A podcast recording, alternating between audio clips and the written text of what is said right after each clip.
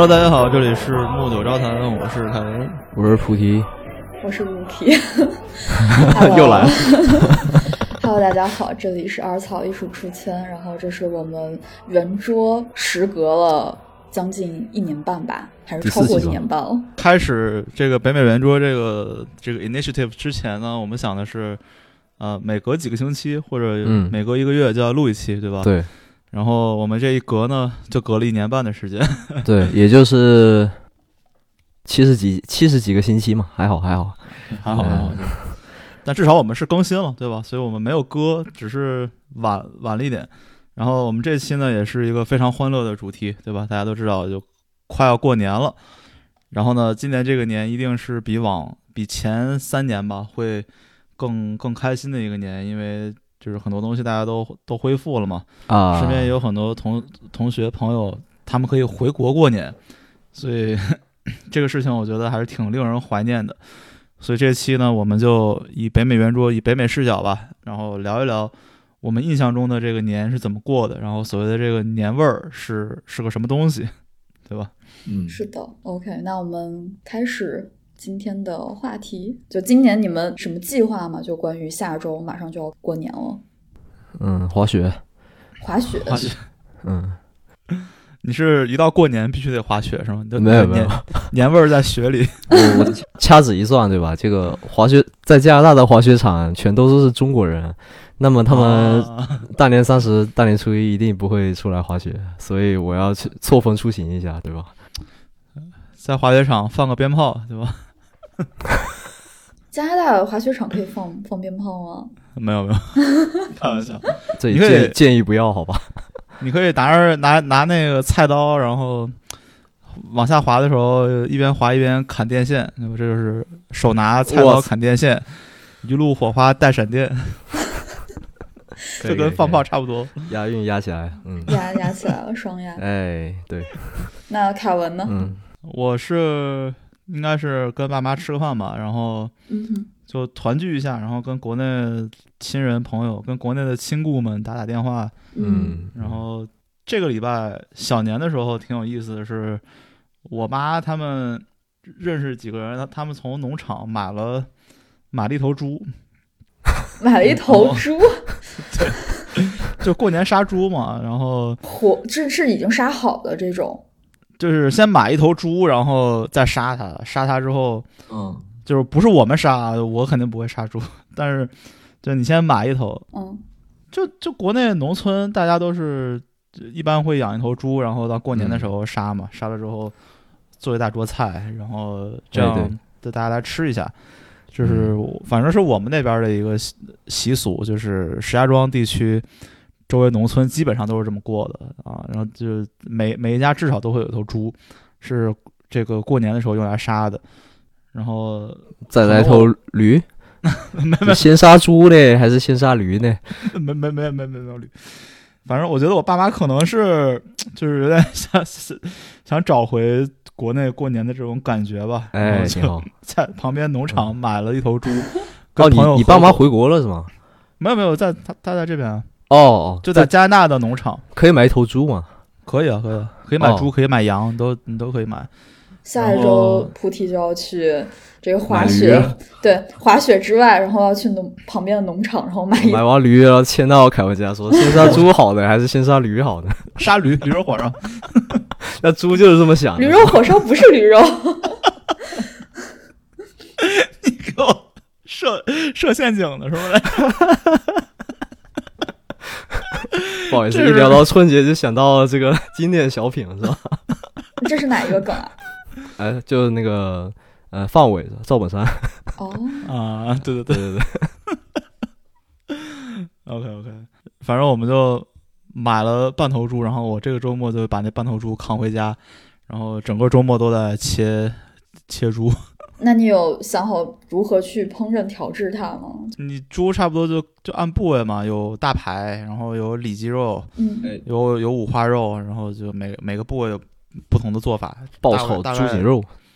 啊，对，差不多，就大概能做出来四五种菜吧。哎，你你说的半头是前半头还是后半头？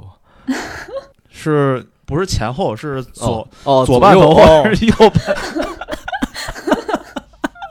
哦，对，平均分配挺好。那呃呃，那玲子呢？嗯，我的话可能就是跟朋友聚一下，然后过过年，跟国内的家人们视频打电话拜拜年这样子。对，就 没有什么特别的，就是像凯文啊、菩提啊，家人在这边应该过年还是很有年味儿的。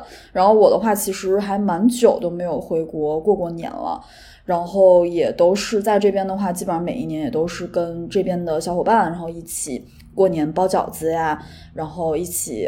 看个春晚当个背景音呀，然后这样度过的。然后有时候可能春晚会跟呃美国这边的超级晚就是时间对上，所以有时候就是在一边包饺子过程中，我们除了看春晚之外，也会看这个超级晚。但今年好像超级晚会稍微晚一些，因为或者说可以说今年过年我们过年会早一些，所以今年的话应该是没有超级晚可以看了，但是可以期待一下春晚。建议血书一下这个以后超级碗的 schedule，跟着中国农历走，利于 NFL 在国内的推广，是吧？哎，其实可以的。对，说到对 NFL，包括 NBA，对这两年在国内推广也做得不错。然后 NFL 其实也可以在国内，在中国进行一些推广，就没有什么特别的。不像凯文刚刚说到有对杀猪，其实听起来还是挺有趣、挺特别的。对。哎，你们刚刚都有提到这个跟国内，哎，其实其实我刚刚忘记说，对我也要跟国内打打电话，嗯，视个频，嗯，对。但是我觉得时间久了吧，你一年没跟国内的亲戚聊天，然后突然要聊一下，嗯，总是觉得就是第一句话或者是不知道怎么开口，总觉得有点尬。这个你这个问题你们遇到过吗？你就问他先杀猪好还是先杀驴？立马。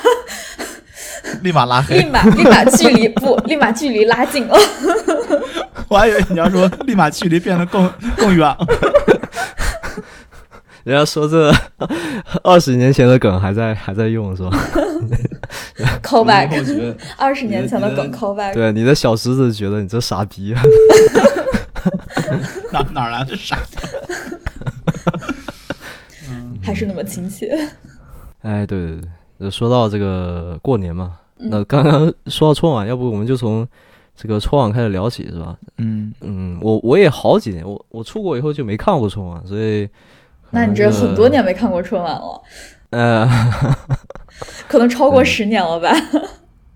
对对对，因为因为一个是时间不刚好嘛，我这个呃，国内春晚是八点开始，我我们多伦多一般例如多伦多、纽约都是早上七点嘛，嗯，就是起不来，是吧？然后再一个就是。早上一般要上班或者上学，那不会就是比如说呃晚上跟家里人啊或者跟朋友吃饭的时候，把非直播的这个春晚拿出来播放，然后当背景音，或者说大家一边吃饭的时候一起看。对，晚晚上我一般都会就是比如说 YouTube 搜一个什么赵本山小品全集，哦，直接看 cut。对，我觉得 我觉得对我来说，春晚是一个在必须在一个特定情况下看才有那味儿的一个节目。现在国内的时候，跟这一大家子人坐在一起，然后一边做饭一边包饺子一边看，或者一边吃饭，然后旁边小孩在玩啊，然后大人们在聊天，在必须是在一个特别嘈杂、特别热闹的一个环境中，特别喜庆的环境中看，我觉得才有那味儿。就我们刚出国的时候，其实也会翻一些，就比如说，呃，他录完之后，我们再翻翻出来重新看。然后这种时候，就是有就，尤其是这边没有什么年味儿的情况下，然后再看那些歌舞表演，然后听那些特别所谓就是假大空的话哈，觉得觉得挺没意思的，然后就挺挺看不下去的。其实，确实这几年那个语言类的节目，他们这个题材会比较的窄嘛，是吧？对对对，不像以前那么的。哎，这个你你看会心一笑是吧？懂的都懂。对对对对，就 以前的语言类节目能说到老百姓，就是咱老百姓的心坎儿里去。哎，说到真正的痛点儿是吧？哎，对，现在的这个语言类节目总能说到一些地位比我们高的人的心坎儿里去。哎，很精辟。对，嗯，还有一个就是，我觉得确实年味很淡，这边是因为有时差问题嘛。然后我们早上起来，国内。已经就朋友圈都发完，红包也抢完了，我们什么都没抢到。确实。哎，那你们比如说在过年的时候会去，嗯，比如呃多伦多的这个 China Town 中国城，然后去感受一下那个年味儿吗？我觉得这种去 Chinatown 中国城感受年味儿的，应该都是外国人吧？嗯，就是没有真正在国内过过年的人，对，可能会去中国城去感受一下那边的所谓的年味儿。嗯但我觉得他那个年味儿跟咱中国过年的年味儿还不太一样。嗯嗯嗯，就可能更像，或者可能更像，就是我们没有出生之前那一辈儿的他们过年的那样的一种形态吧，他们或者嗯就或者说，比如说他们有，我记得很多地方的 Chinatown 都有舞狮这个表演嘛，但是舞狮这个表演其实挺挺地方性的嘛，比如南方才有，北方一般是是是这样吗？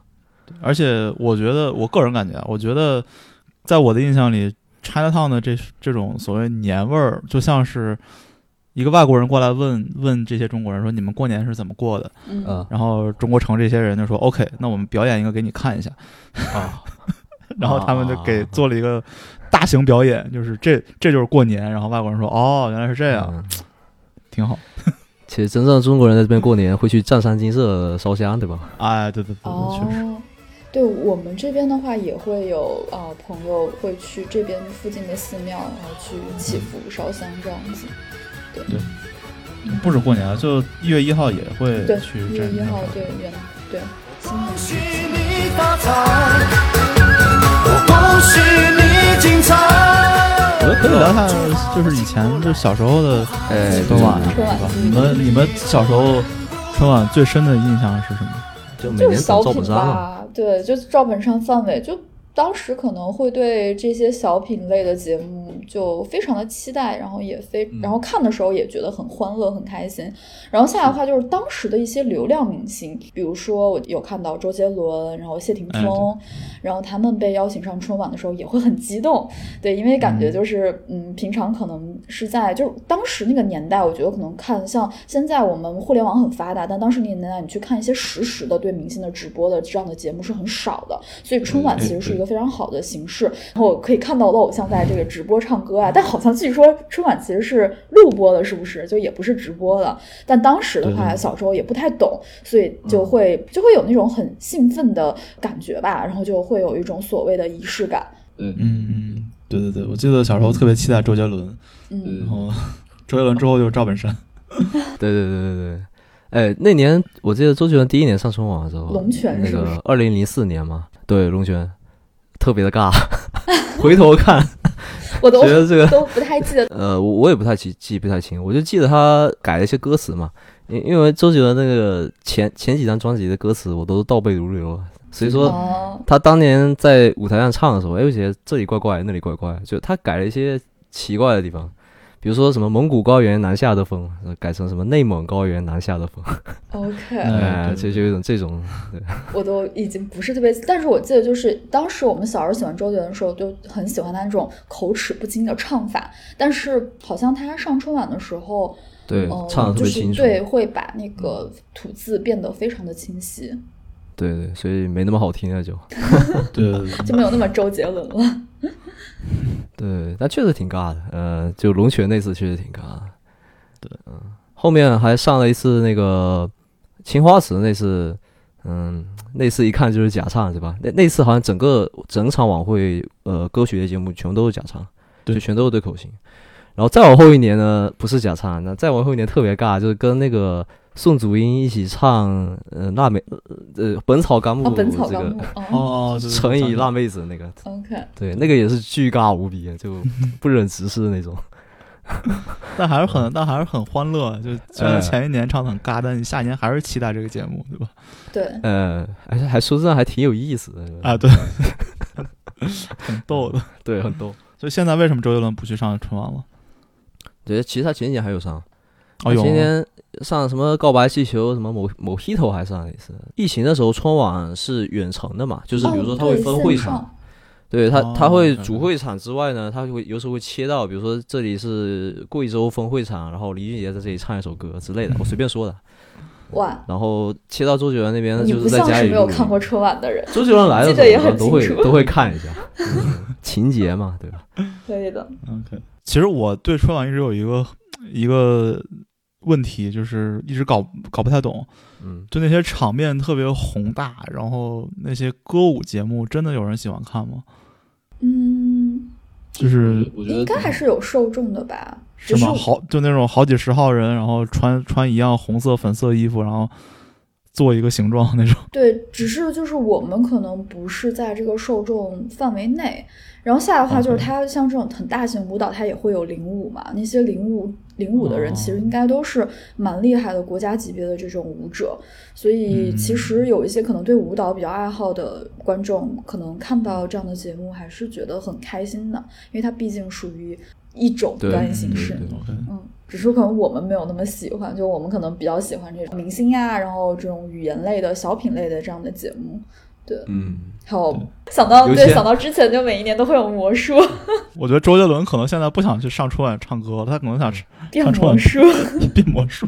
呃他他有一年唱那个《兰亭序》的时候，就变了一个林志玲出来嘛。哦，是吗？哦哇，你记得好清楚啊，大变活人。对，我倒不我我觉得这种歌曲类节目呢，就是就就好像就好像就是你一个五个多小时的一个一个大型演出嘛，你嗯必中间嗯必须可能要有一点尿点嘛，对不对？就没那么啊精华，或者说没那么大家盯着看，就就那种歌曲节目，其实就是属于那种。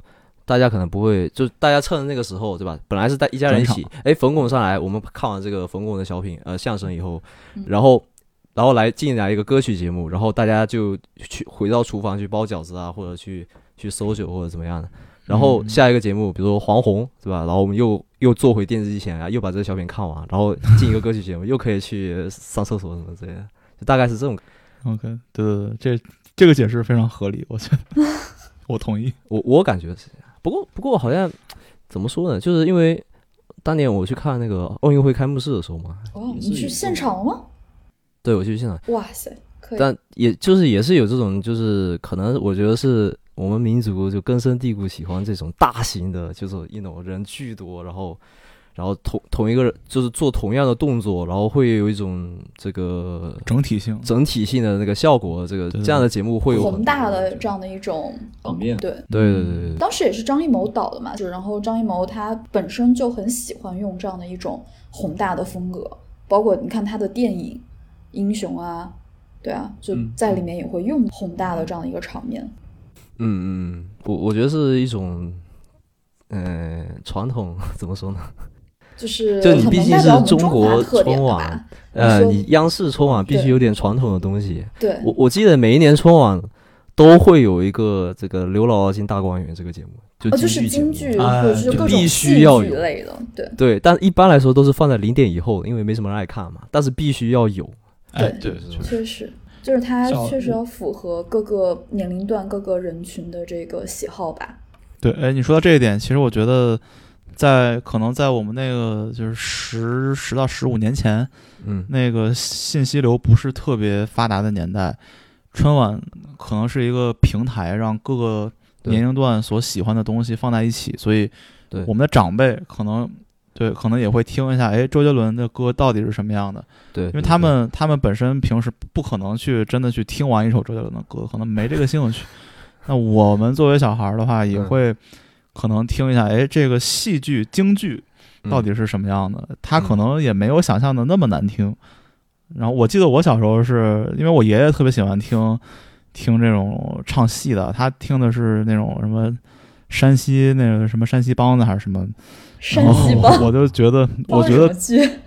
山西嗯就是有分好几种是吧？就是晋除了晋剧之外，还有山西的剧，还有豫豫剧是河南的，对，然后黄梅戏是安徽的，对，啊还有什么河北梆子、河北梆，对，对晋嗯晋剧，然后嗯他他那时候听的那些收就是收音机里的那些唱戏，我小时候觉得特别烦，我觉得不知道在唱什么。但春晚你再听一下这个呃嗯京剧什么的也好，我一听它的制作也会更好，然后加上画面，然后加上你被摁头强迫听了一下，对吧？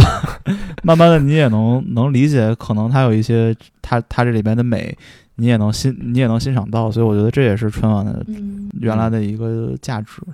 对对对对，那你们觉得春晚现在还有价值吗？没了，它已经是个 IP，但是感觉好像你说春晚要没有也不行，就它已经行，我觉得行，我觉得可渗。入到，但是 你得问问全国观众朋友们觉得行不行？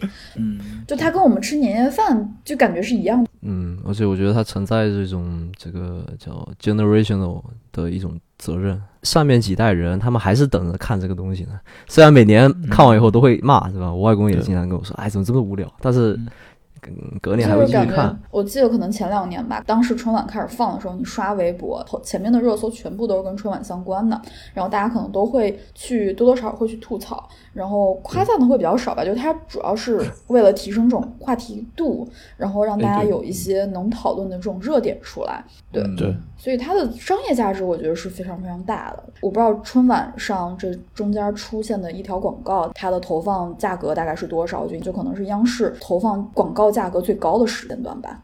嗯，一整年就指着这一天活呢，是吧？就跟 没有没有没有其实就跟美国超级碗差不多嘛，因为美国超级碗它中间投放广告也是最贵的广告嘛。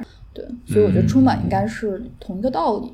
对对，再一个，它每年举办一次，其实说实话也没有办法举办的那么有意思吧，毕竟每年都有一次，对吧？你看，比如说世界杯为什么那么有意思？它四年才一次啊，哎，那对欧欧冠就没什么，没有那么多人看了嘛，对不对？欧冠每年都有，我觉得这个是这个有没有意思？是对于呃非非粉丝来说，它有没有意思？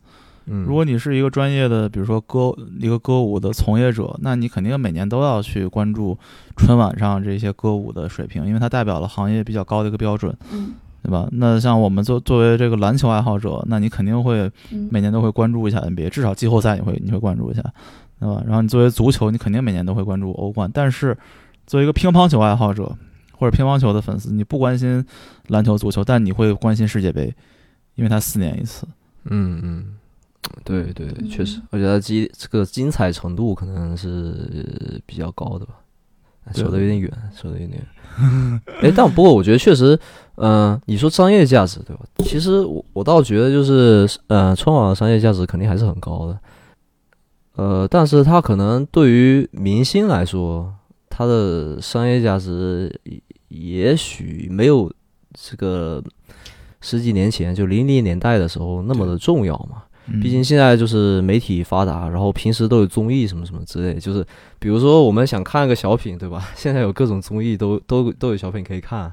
嗯啊、上次我记得 Rookie 还推荐了一个一个一年一度节目对吧喜剧大赛，对啊，对啊，对啊，对啊，对啊就这种小品，他们也许他们里面的小品真的比春晚上的小品好看，对吧？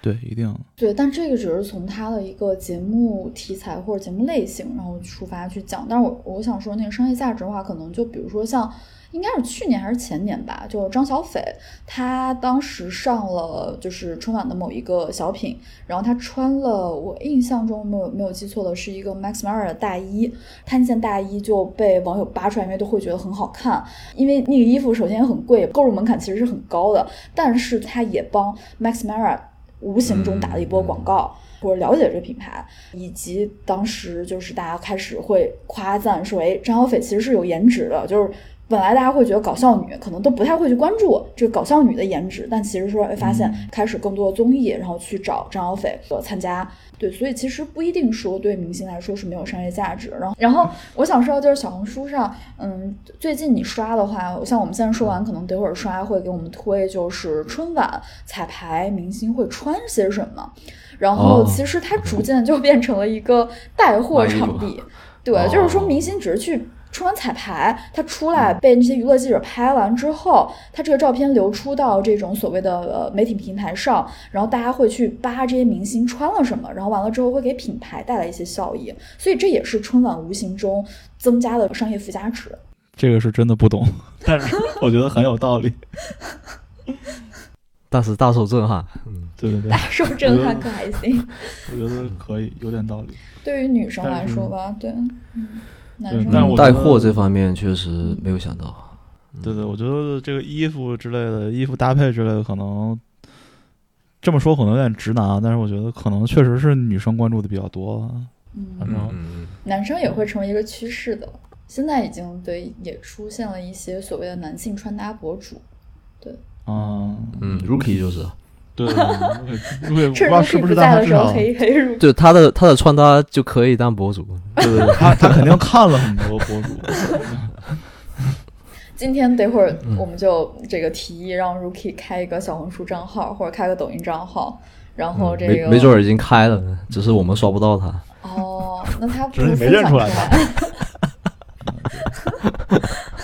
高 P 是吗？Rookie 在不在，我们都要黑一下。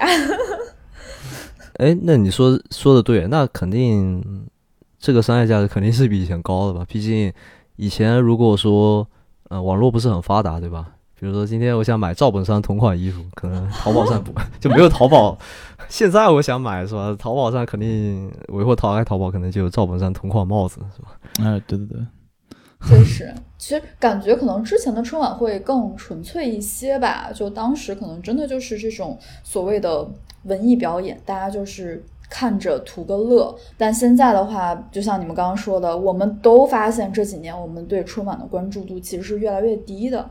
那春晚，但是春晚它又是我们这个所谓春节中必不可缺的一个。对吧？这样的一个一个存在，所以它现在的一个变变化的方式的话，就是他们可能变得更具有这种商业价值，就像这种，呃，我们看到漫威的 IP 一样，它有很多的这些附加值在 IP 里面。对，而且除了衣服，我觉得还有一个变化，就是之前，比如说春晚，他主持人或者是节目组想跟观众互动，可能就是发短信投票啊，你你选出你最喜欢的一个演员或者一个节目之类的。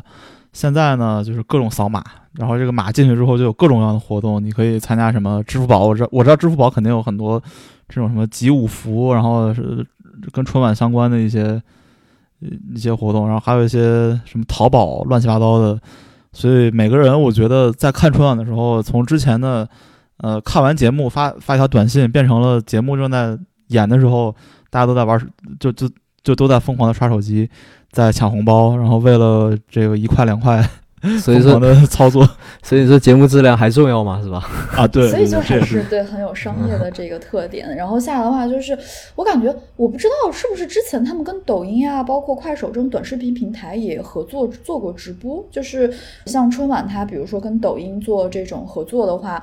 你在春节晚上打开抖音，发现一个央视的抖音账号就开始在直播春晚，然后有很多人在抖音上观看春晚，就也有可能有这样的一个情况出现。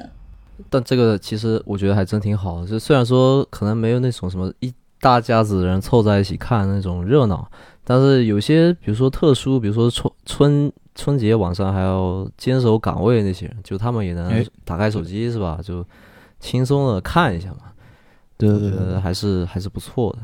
对，想象一下，假如你是一个对吧，在守边疆的一个战士，或者是 一个必须要在春节这个大三是晚上，你要嗯你要很孤独的坚守岗位的一个一个人，那你之前可能只能打电话，然后从电话那头听见一些热闹的场景，然后就会让你变得更加的孤独。但是现在你可以打开抖音，嗯，这个年味儿呢，就透过屏幕就传递到你面前。我操，我们这我们没有收抖音钱啊，这个 怎么感觉无形中植入了一个抖音的广告？打钱。抖音打钱。抖音打钱，或者抖音可以邀请我们来做做直播，对我们我们可以出个整个直播，就是什么辣评春晚是吧？辣评春晚。然后被被二下架。二路直播就是。还有就是，我觉得可能以前一个明星可能卯足了几年劲是吧？就为了上一次春晚一炮而红嘛。那现在的话，路子会比较多一点，所以说他确实，嗯、可能付出收获比就他肯定有，但是肯定没有以前那么高，因为春晚以前是最大的平台嘛。那现在的话，其实有很多很多的平台，对吧？各种各样的综艺节目你都可以去露脸，然后你的你的音乐也有可能这个在什么又 又要提到抖音了，可能在抖音上爆红，对吧？抖音神真器，真的是，呃，抖音神奇对，所以说有各种各样的平台你会红嘛，嗯、可能也不需要说卯足了一年劲去去就为了那一个晚上的一个节目，但像以前的话，可能大家机会少，所以说可能会更卖力一点。我记得以前赵本山那个小品嘛，像他们都是就是主创跟那个编剧都是在在一起要打磨七个月的这个七八个月的这个剧本，然后才在春晚最后最后播出。这一年才十二个月，你想想看，这七八个月你都在搞同一件事情，其实这个付出是很大的。但是这样质量就很高啊，呃，对对对，所以说现在质量下降，我觉得是一定的嘛，因为就分散了，比如。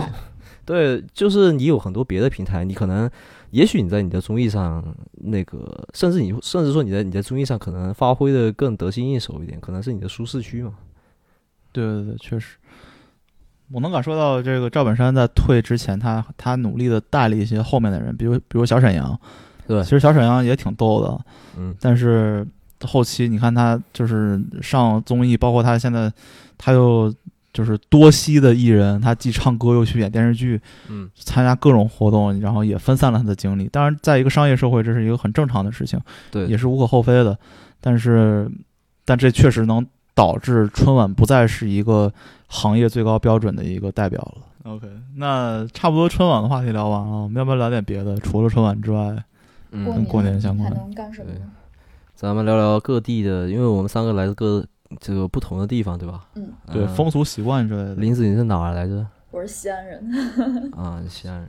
嗯，所以西安有没有什么过年特有的传统活动我？记得小时候就是放鞭炮吧，然后但是后来不是，嗯，就是各地政府应该都有这个烟烟花限制令，然后后面就不允许放烟花鞭炮，但好像据说今年是又可以重新开始放这个烟花爆竹，所以今年估计，嗯，就过年的那几天应该整个这个城市应该会非常热闹吧，然后晚上可以看到各种好看的小烟花，然后白天会听到这种噼里啪啦的这个大鞭炮的声音，然后下来的话。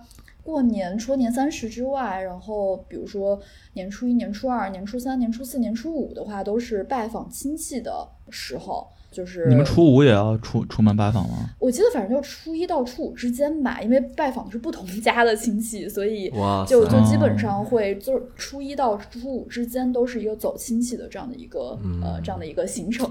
对大家族啊。中间也会稍微休息两天啊，不会说每天都是拜访亲戚，但是确实我记得当时会会经常拜访亲戚，哎，但现在已经真的很多年都没有回去过年了。嗯确实。对，但我们那边初五好像是一个就是不怎么出门，但是有一个说法是初五崩穷，就放炮放的特别厉害，不知道你们那边有没有？你这样说来，好像我真的记得不是特别清楚了。但好像确实有类似的，就是反正我记得好像初一初就是从初一到初七吧，每一天其实都有不同的一些寓意，所以这嗯也是、对这也是相当于意味着说，你其实每一天都应该做一些不同的事情。哪天是拜财神来着？拜财神是初五呀，哦，对啊，初五啊是迎迎财神，啊迎财神对，迎财神。就是崩穷嘛，然后就相当于把那些厄运或者是那些坏的那些东西都崩走，然后赢，然后赢了就初五之后去把这个财神迎过来。嗯然后我就记得每每次就是初四这天晚上，我要睡得特别早，不然睡晚的话，就是一早就会被这些炮炮声给吵醒。哦，初五这天放炮会比就是大年三十儿晚上嗯过年那天还要还要更猛。对对对，因为大家觉得这个年过得好，就是对这个年就就过年那一天其实无所谓，但是这个崩穷发财这个事儿必必须得到位，对吧？哎，那假设啊，就假设那个初四晚上你你你女朋友叫你出去，你去不去呢？什么意思？就 初五炮炮火连天是吗？不是不是，你不是要早睡吗？就是 I mean 你在感情和哦钱之间选择哪一个？OK，那我 我肯定选择钱啊，怎么今天都感觉是凯文？因为我那时候没有女朋友。求生欲很强。对我看到就是网上的这样一个说法，就是大年初一是串门走亲戚，然后年初二的话是媳妇儿回娘家，然后年初三的话是老鼠嫁女儿，不知道这个是什么意思。哦，应该是女婿看望老丈人。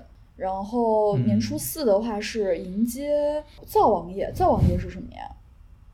煮饭的，对啊，开火的，哦，就是能不能吃饱？你你你们家这个地庄稼所以明年收成怎么样？哦，所以年初四的话其实是不宜出远门的。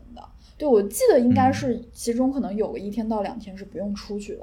对，然后年初五的话是破五，就是刚刚凯文前面提到的，它对于商家来说是一个大日子，然后啊这个祈求新的一年财源广进。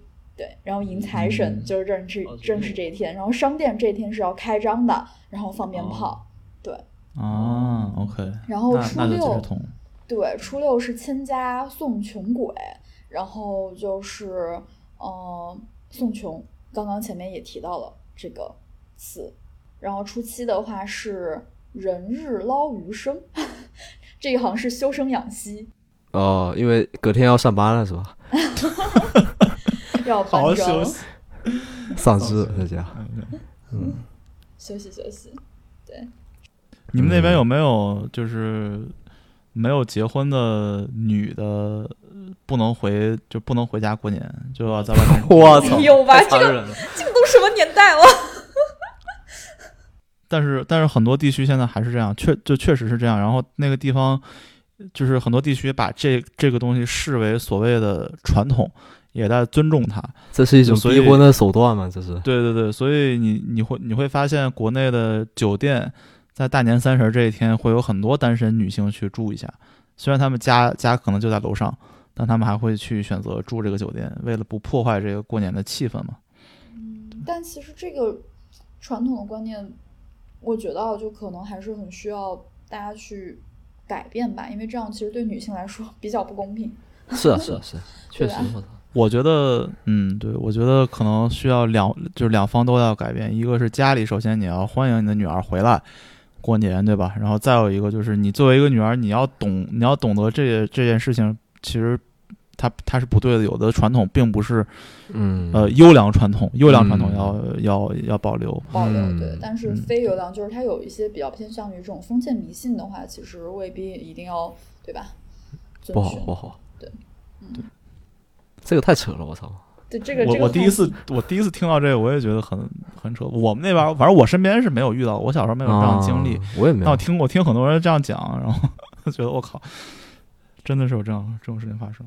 对啊，还有什，么？菩提呢？菩提，你们那边有什么的风俗我那边其实说真的，我不是很了解，啊因为 因为因为是这样，我我这个叫什么？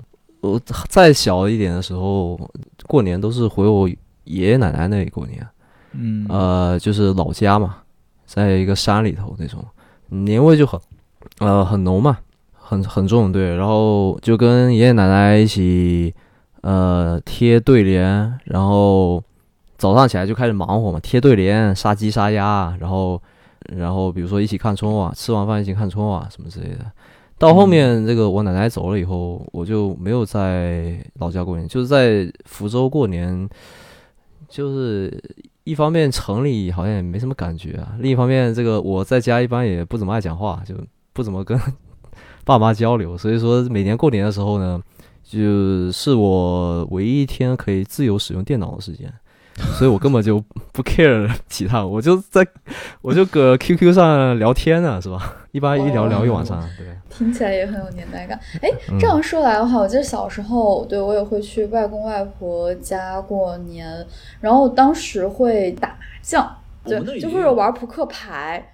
就我觉得，就南方人的话还是挺喜欢，就是比如说，就是过年晚上，就是一家人或者呃亲戚们，大家一块儿去打个牌、打个麻将什么的，就很欢乐。嗯，我记得我麻将都是 小时候过年时候学的。对我也是，我也差不多。然后打牌，然后我记得那些大人就会，很多大人就直接打通宵了。我记得就直接从三三十儿打到第二天早上，然后白天睡觉。那跟我们现在年轻人就是这个喝一样然后打游戏一个道理。对，什么打升级嘛，哦，对，嗯升级。打到今天才能睡觉，对吧？嗯。不过以前感觉就呃越更小的时候可能会觉得啊，大年初一是吧？这个穿个新衣服啥，但是大概从可能呃一年级开始，我我就没有收到过压岁钱了，就是嗯都、啊，都被劫你的压岁获了妈妈偷偷收走了被截获了嘛，啊那不能说没收到，还是收到。，对对，收到，但但是你你知道那种感觉还还不如没有收到，就是看着钱在你在一个红包在你眼前被拿走那种感觉。对。对 后来我想，我后后来我想明白了，嗯这个其实就是，假如说你今年一共收到了，假如说两千块钱吧，其实就是说我们家出不起这两千块钱，就必须要，就是他他需要从我这儿拿的红包，然后再用来给别的小孩发红包，因为你拿两千块钱，可能你你爸妈也要相当于发出去差不多两千块钱嘛，是是是，所以就是嗯这两千块钱就看你们家出不出得起这两千。反正我基本上从我稍微长大一点，大家开始给一百块这种 票左右，我就基本上没有再见过。啊，特别小的时候，因为他就会给十给十块五块的这种会嗯。还是会给我的，对。超过五十我都没见过。主要是像我这种独生子女的家庭就很不划算嘛，因为你啊爸妈要给别人更多，你收到的只有一个小孩的份了，对对。所以就更不可能给你了。对，就是感觉发红包变成了一个像交换的这样一个行为吧。我不知道现在就是现在小朋友他们还有没有红包这个习俗？因为我们像我们的话，比如说我们微信红包啊，也是一种红包形式，但微信红包就可以任何金额都可以放，当然好像现在最大也只能放两百，然后但是它各种小额，像你比如说在群里面抢红包，那都是很小额的金额。嗯，对，对，但不知道现在小朋友来说的话，他们是怎么样收红包？还是这种所谓非常有仪式感的这种红纸袋的红包呢？还是说，嗯，已经变成了微信红包或者是支付宝红包？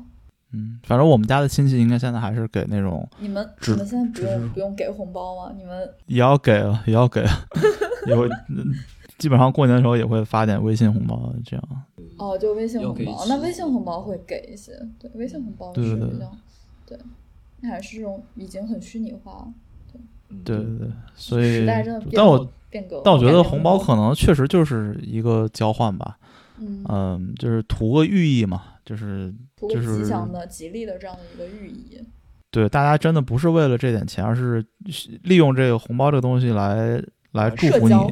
嗯，呃，也不能亲戚之间，我觉得也没有什么所谓社交，就是祝福你们家明年就是财源广进啊，然后然后对方也会把这个祝福再再就是相当于传递给你，所对以，而且我我感觉现在的话，就是像我们自己，比如说平常发红包、过年发红包的话，其实跟朋友之间发的也还蛮多的，就它也成为一个所谓的像社交货币这样一个存在。就跟嗯我们小时候可能小时候我们接收亲戚的红包，但现在其实好像我因为我可能人一直常年在国外吧，然后很久没回去过年，我不知道回去过年的话，可能还是需要去准备一些纸质红包给这个家里人的。但在这边儿的话，基本上你微信上拜个年，然后我好像还真的没怎么去给就是家里的亲戚发过太多红包这样子，然后主要是跟朋友之间会经常给朋友甩红包，就是大家朋友之间就是相互甩几个红包，然后大家发发祝福。对，嗯，我说说完这个，今年过年很多朋友来给我拜年，你这个朋友我我交定了，今天一定会给你办年，没有，我记得我之前给你们发过红包了，在那个群里，还有那个唱歌红包，我不知道你们还记得没记得，哦，对吧？你们唱一句有好好多钱的。哦，对我那好几年前的事情了，对，那个是对，那个很早了，那个是对我们疫情期间的。嗯，今年不知道还有没有了。就说到拜年这个事情，说到拜年，你们你们是怎么怎么给朋友或者是亲戚拜年的？亲戚拜年的话，就是有一个，就是我们要作为这种后辈的这个语气，然后发一些敬语。然后如果朋友之间的话，就朋友很熟的话，就直接说一个春节快乐呀、新年快乐，然后哎甩个红包出去。然后如果不是那么熟的话，可能会相对编辑一下新年祝福。哦，这样说来的话，我记得就是当时手机可能普及，就我记得我上。上中学的时候，会给很多同学也会在春节的时候那种对，春节祝福短信模板，然后编辑成自己的名字，然后再改一改文字，然后群发出去，哦或者说一下发很多人，就发我觉得还挺重要，想维系关系的同学或朋友。对然后包括我记得当时上大学呀，然后。研究生的时候好像也都会也都会发一些，嗯但我感觉这几年好像就就很少做这样的事情了。现在有群了嘛？你在在所谓的群里一条顶顶二十条，嗯嗯，差不多，嗯对吧？但我记得，就我的记忆是，呃，在那个时候应该是 Web 一点零时代，就大家上网只是看看雅虎新闻，然后就没了，去只是去门去门户网站看看新闻的这个时代。呃，我记得大人们是，呃，初一就是初一的晚上是通宵打牌，对吧？初一的上午是补觉，然后下午醒来之后，大家都喝的就是醉醺醺的，然后下午起来没事干，在醒酒的时候，大家会不约而同的拿出手机，然后编辑短信给大家，就是给他们的朋友、给爸妈的朋友发短信。这这个短信一发就是一下午。然后长大一点之后，我们有了什么小灵通或者诺基亚那种特别古老的手机，只能发短信的手机的时候，我们也会把通讯录里面的这些朋友、同学，我也会一条条这个短信去编辑，说新年快乐，祝你嗯明年学习更好之类的。但是我觉得，就是那个时候我就发现，怎么去衡量你跟一个人关系好不好呢？就是看你祝福完新年之后，还会不会再聊一些别的事儿，啊，比如说，对哎，我觉得今年这个年过得没什么意思，或者今年也不一定哎，就是也有可能是，比如说这个朋友或者这个同学可能之前没有那么熟，然后突然一个短信完了之后，大家反而有一个契机。可以哎对对对多聊两句，就是你可能想跟对方认识，或者想再熟一点儿，但是之前可能也没有这样的一个机会。然后其实嗯这个祝福短信是一个很好的契机，能去连接两个人吧。哎，确实确实，所以会收到很多那种销售啊、卖保险的、卖车的给你发，我真的会收到。怎么 年年初就开始想要冲业绩了？先铺垫一下这个潜在客户。哎，对，确实确实，我记得我之前都是 QQ 上直接发，呃新新年快乐什么，但我一般只给女生发。哦呦，不提。我觉得我也差不多。我觉得给男生发就很很那个啥，对，反正在国内的时候，男生跟我关系，你也是吗？我也只跟女生那巧了，，太巧了。嗯男这哎都是男生给你发是吧？了。嗯，我觉得男生的话，跟我关系好的男生，我基本上在国内嘛，走两步就能知道，就能去去他们家找他玩儿，嗯，把他叫出来。但女生我不可能直接去女生家里把女生叫出来，这个你可以的。我当时还没这个胆量，好吧？所以现在，发短信还是还是嗯，一个很重要的一个工具。呃，对对对，啊，我确实，我高中有有了手机以后，就是有了自己的手机以后，可能就不局限于那个春节晚上用电脑 QQ 发，就会哎编辑一条哎短信嘛。那时候毕竟短信一条五毛钱呢，是？啊，那会儿短信两毛，对，两毛钱，啊，对对，就是你发短信的人，这个多多少少心里是有点想法的，有点勤所以奋的。啊，对对对，嗯，一般如果有女生主动给我发消息，我一定会回个电话过去，哇当面塞，但是这种情况很少，所以嗯，电话很贵啊，所以就 I mean 哦，当时有个东西叫飞信嘛，哦，对，对好像，就它的好处是它它不是 QQ，呃，它是跟你的手机号挂钩，只要对方、嗯对就是你是移动，对方也是移动的话，哎，移动不用打钱了，就这个东西已经过时了。就是你们俩都是移动的话，你们就可以用那个聊天。这个东西的好处是，你的 QQ 可能会被你女朋友登录，但是你哎的飞信不会被女朋友登录。但你这个很贵，们这是什么情况？这怎么感觉有点像？你的女朋友会发现你突然破产了，不知道为什么，然后一查发现呃不不，飞信发太多。给了别，的女不生不。发消息，短信短信要钱，飞信不要钱，就但只要是是仅限移动用户之间不要钱，你要给联通用户发就就花钱是那你就问啊，上来就问你是联通的，联通你就不聊了呗。What？你你是只找移动用户是吗？所以飞信到底是 那移动还是移动的还是还是还是哪移动的移动的移动的嗯，都有点嗯不太记得。因为以前对啊，我记得很清楚，就联通的我就就不讲话了，因为就是太贵了。我之前我之前嗯用过联通，也用过移动。那段时间用移动，我觉得是因为就是，呃，我高中是零七零八年那会儿，呃，零八年以后，然后移动用户多是因为就周杰伦做过个广告叫动感地带嘛，对，然后嗯那一段是呃，那不止周杰伦，还有那个潘玮柏 S.H.E，反正那几年呃移动很火，然后所以说那时候反正在在我那个高中啊，就是移动跟联通的比例大概是七比三到八比八比二这样，就很夸张。对，到了后面四 G 时代的时候，联通就直接逆袭了嗯，啊对。就四 G 时代那个东西叫什么什么沃四 G 还是叫什么？就是哦，好像呃，联通有个 brand 有个 branding 嘛，嗯，对叫叫什么玩意儿？反正那个时候就开始联通就开始超过，然后后面好像大家就没有在在意这个你是电信还是啥，因为都一样了，就确实。嗯对，都五 G 了。对，小时候还有这种鄙视链来着。对，当时我记得我好像也是，就是想说啊，移动，因为是周杰伦。不，当时真有啊，就我们我们班真有人就是上来是联通，然后发现大家都在发呃，移动的，要么发飞信对吧？要么发短信。联通联通发发移动是很贵的，但是移动发移动很便宜。就真有人就是当天就是发现聊不到女生，然后就去换换手机卡。聊不到女生，技术壁垒是吗？技术壁垒，有门槛吗？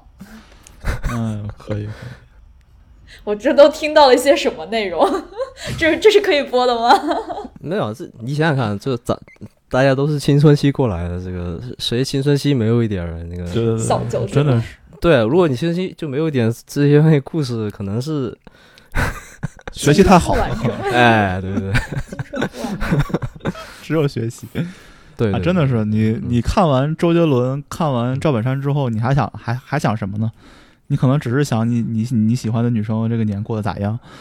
哦，不然呢？甚至对我就记得赵本山有一年开始就是零几年有一个说火炬手那个小品嘛，本身他就是质量就以前没有之前那么的高，就全程都是包袱那种感觉了。嗯，然后正好零八年那会儿就是特别的，大家就是进入青春期啥，然后看到一半我就开始发短信了，因为 赵本山都留不住你了吗？留不住了。已经赵本山已经没有办法吸引到你了。对啊，就是一直在讨论第二天去看电影的事情，就是看那个周杰伦当时有一部电影叫《大灌篮》，是部特别烂的片。我看过，我还以为是不能说的秘密。没有更早呃，不能说秘密是夏天，《大灌篮》就是大年初一上映，就那种贺岁片嘛。这个我也对大，然后他贺岁片，然后正好就是。呃，我记得反正那个女生也是一个杰迷嘛，然后就约一起看。这个是你之前就在我们节目里说说的那个女生吗？不是，不是，不是，不是，肯定不是。什么节目啊？我们之前不是做过一个 什么女生？什么女生？我们之前不是做过一期，就是让你单口说的那个，然后你讲那个故事讲的特别好，短发女生，然后你出国了，然后她在国内帮你录视频。呃，是。你要说短发是这样，我我我上的那个初中，所有人 必须剪短发。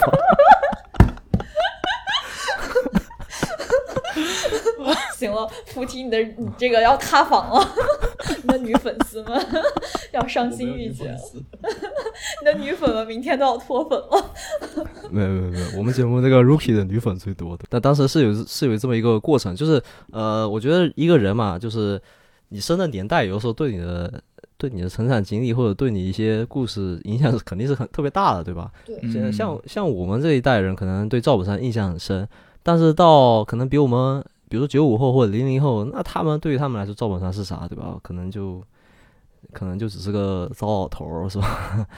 或者只是陈冠希的什么 陈怎么东北陈冠希什么的，东北 陈冠希的爷爷，这还行。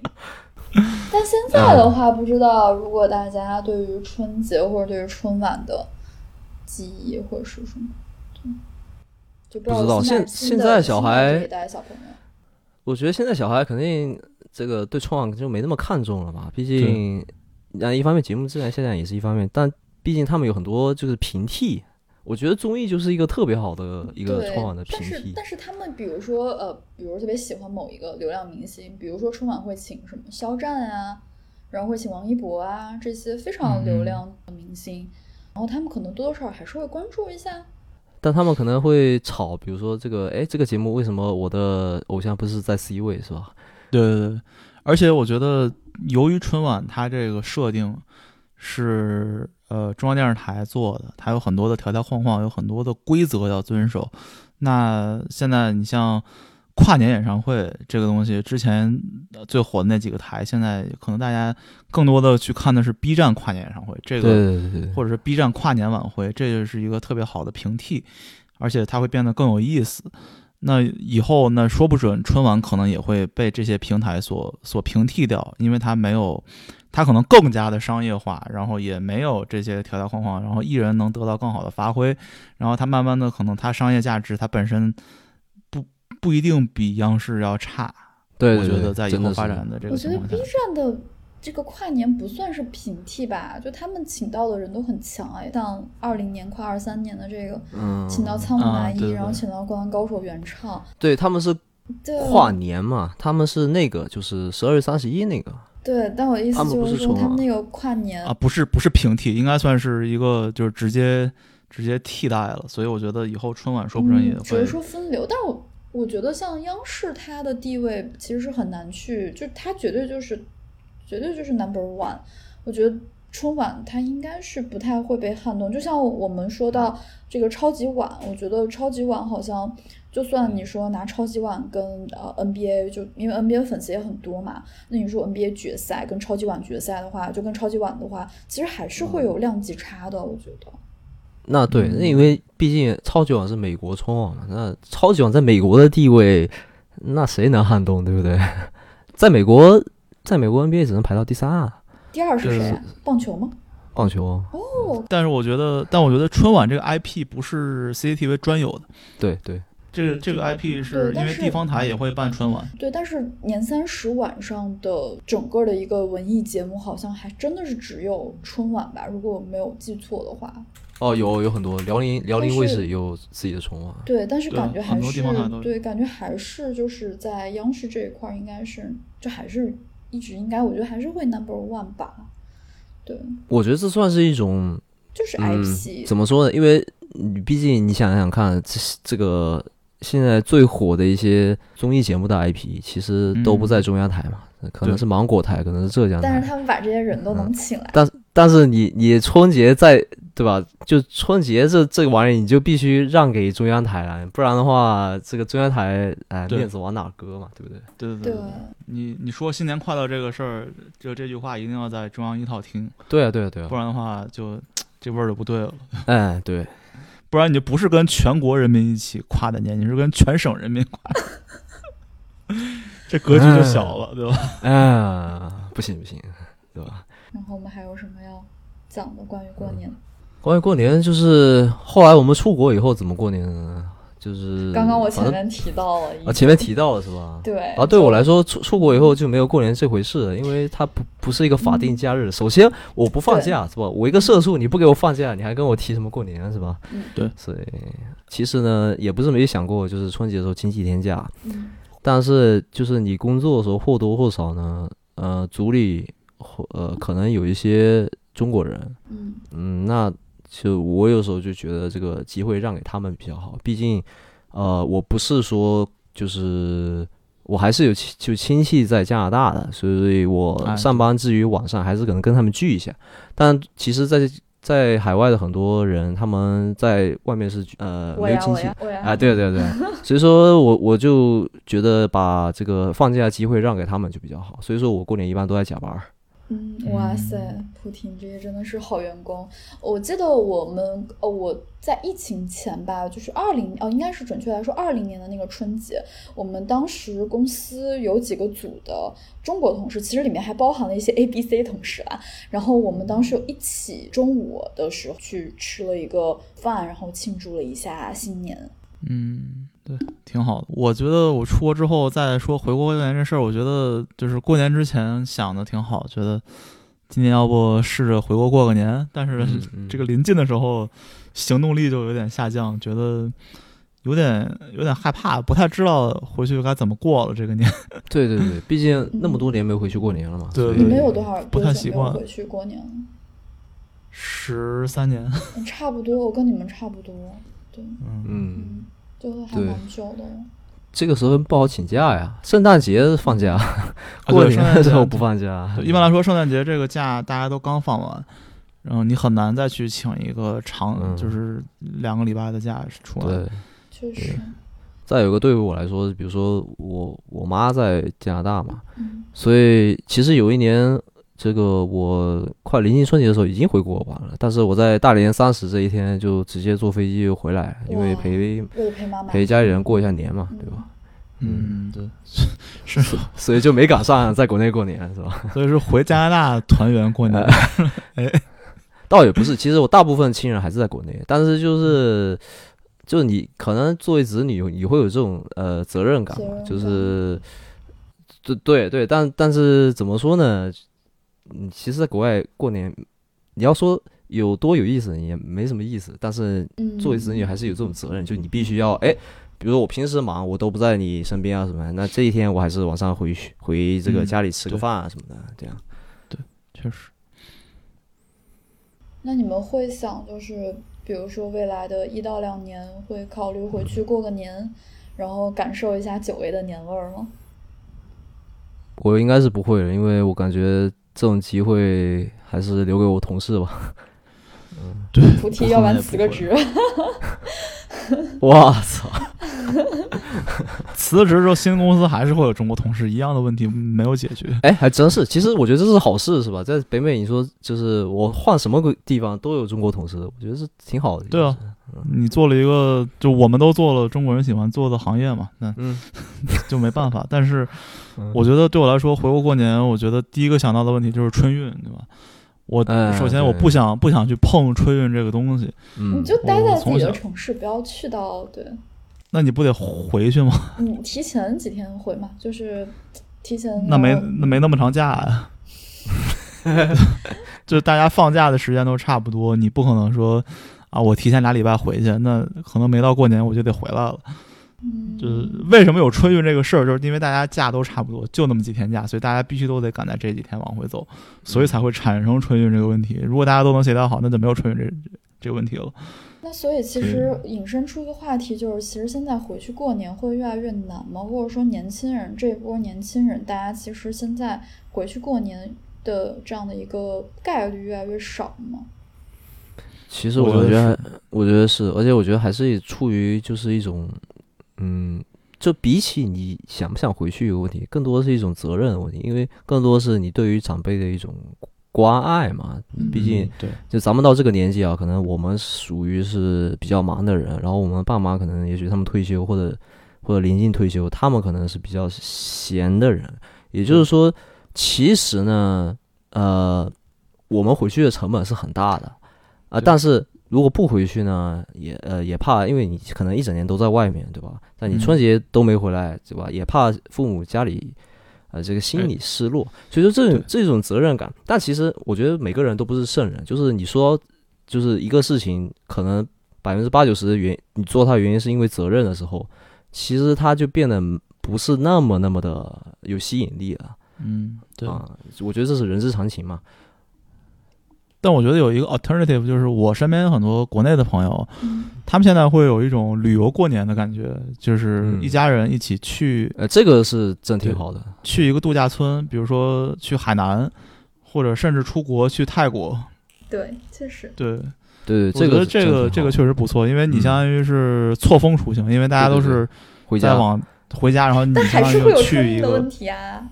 不不，你你你相当于避开了这个这个旅游高峰嘛，没没有人就是会那你除非是在年三十这一天出发呀，如果要不然的话，要不然的话，其实还是会有很多人做。比比如说你这样，就比如说大部分人是从大城市，呃，回到回到自己老家，对吧？对你就反过来，对，如果你买反向车票，这个车票是还是还是有的。你可以自驾游啊。对，这个对对，这这个自驾游也堵啊。嗯，反正就很多人可以去，比如说我身边朋友，他们有去去泰国过年。嗯，这个这个国内在过年期间飞泰国的航线就非常的空啊。哎，但泰国泰国他们会过春节吗？还是说就是完全就是去旅游，相当于去让自己放松，就是就感觉跟国内这种年味儿又岔开了。